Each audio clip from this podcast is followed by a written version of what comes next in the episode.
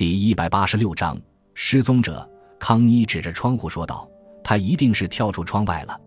窗户倒是开着，可只开了六英寸的样子，只是为了办公室通风。”利奥波德回答道：“他不可能从那儿跳出去的，太窄了，而且这些窗户很难上下推动。你觉得他能先推起来，再爬到窗沿上，然后坐在窗沿上又拉下窗户吗？”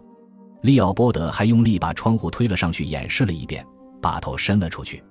办公室在二层，正好能俯瞰外面的停车场，可那一排排汽车就停在窗户下面，从窗户跳下去根本没法着地呀。而且下面也没有哪辆车顶被踩凹或划伤，也没有绳子可以从窗户吊着出去。而且大楼的安全通道也离这儿很远，在那边角落里。利奥波德把头缩了回来，说。不，詹尼斯不可能那样出去的。那么他去哪儿了呢？康妮迫切地问道。利奥波德站到门口，办公室里又忙了起来，而且里面很吵，就是没见詹尼斯·布莱克。如果他是在利奥波德离开办公室去康妮那儿的时候离开的，他应该是避过了几个人。还有，办公室右边那条路，那儿只有一个壁橱，里面有个咖啡机，旁边有个档案橱柜。连藏身的地方都没有，更不用说安全通道了。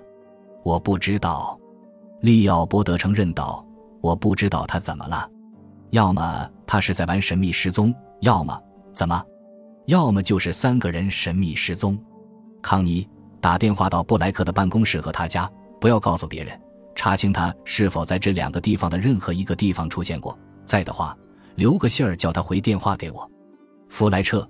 去康妮桌上把那张便条拿过来，检查指纹。利奥波德弯下身查看弄湿的地毯，摸了摸湿地毯，想蘸点液体在手指上，好像是水。没错，他舔了舔湿手指，说没味儿。可从哪儿来的呢？康妮问道。不知道，可能是詹尼斯·布莱克去的地方。确定布莱克失踪的消息时，已经是下午了。他妻子急得发狂。他的秘书也完全没搞明白。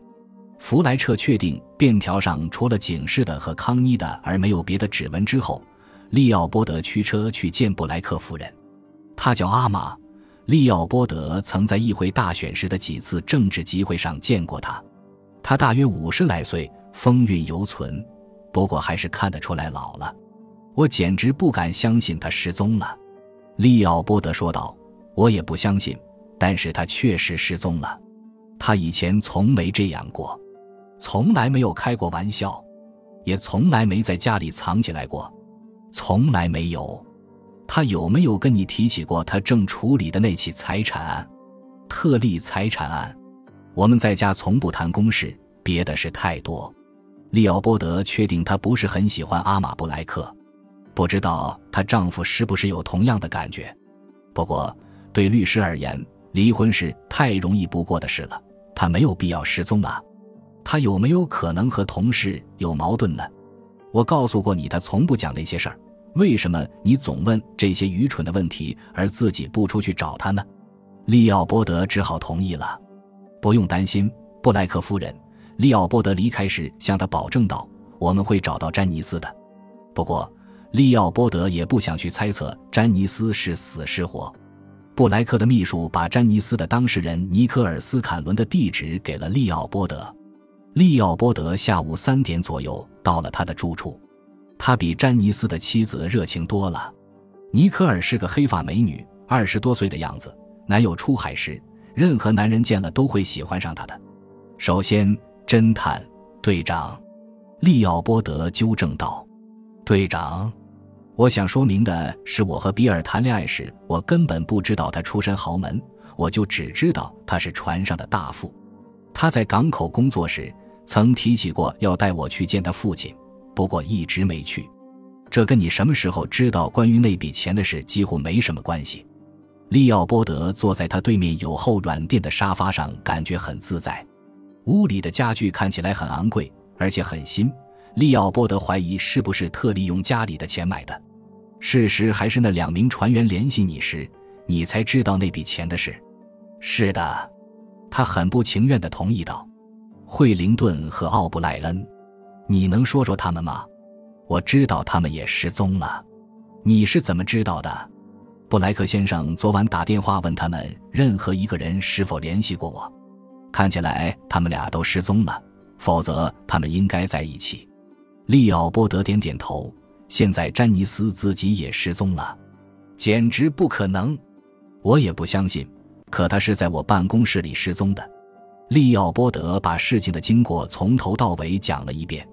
我怀疑那张便条是不是失踪的两名证人中的其中一名留下的。惠灵顿和奥布莱恩为口头遗嘱出庭作证。有没有要求你给他们一些费用？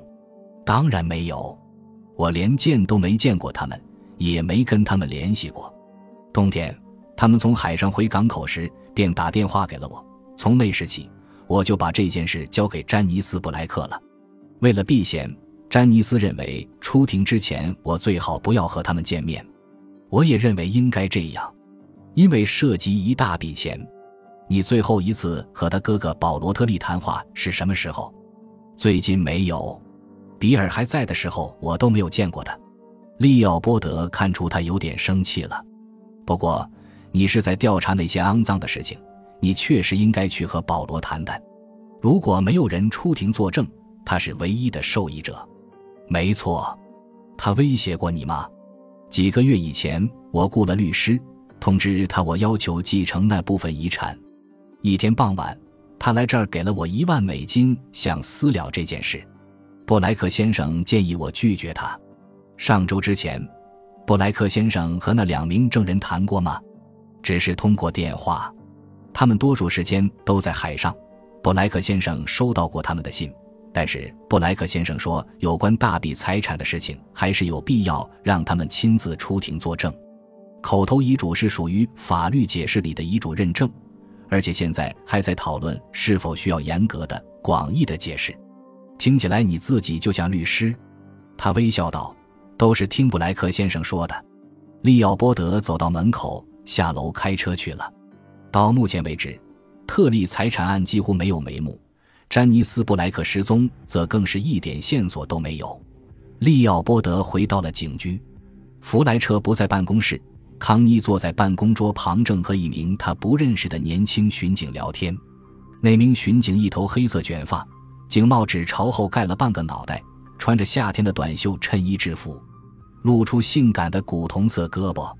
警徽下面是名字罗杰斯。等他离开后，利奥波德问康妮：“罗杰斯在追你？”康妮的脸刷的红了，很可爱的样子，开始忙自己的报告。我几乎不怎么认识他。他是新来的，我可是他的老大姐。是啊，要么就是和他妈妈差不多了。康妮还没来得及反驳，利奥波德很快问道：“有布莱克的消息吗？”“没有。如果他不露面，法官会延迟开庭。”“你找他妻子谈过了吗？”利奥波德点点头，也找了他的当事人，可是还是没有任何线索。你检查过惠灵顿和奥布莱恩登记住宿的地方吗？当然检查了，他们俩都住在那儿，但是都是没有退房就失踪了。于是账单送到了布莱克的办公室，结果他也失踪了。没有人不会认为这件事太奇怪了，可我们只知道詹尼斯·布莱克的说法。利奥波德若有所思：“你认为整个故事可能是他编造的？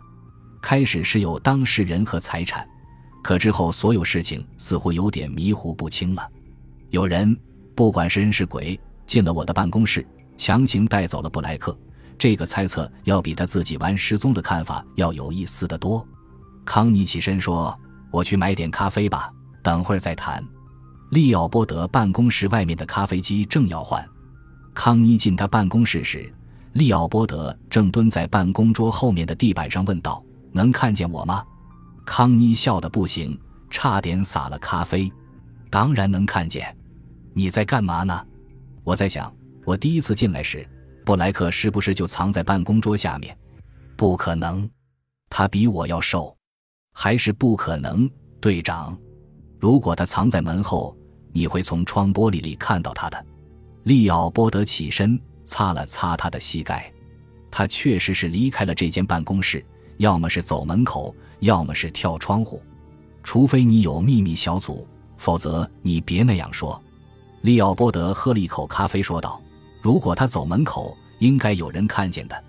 如果他跳窗户，他怎么可能跳下去而又没有踩到下面那些车呢？而且还没有伤到自己。还有，关键是他为什么要那样呢？”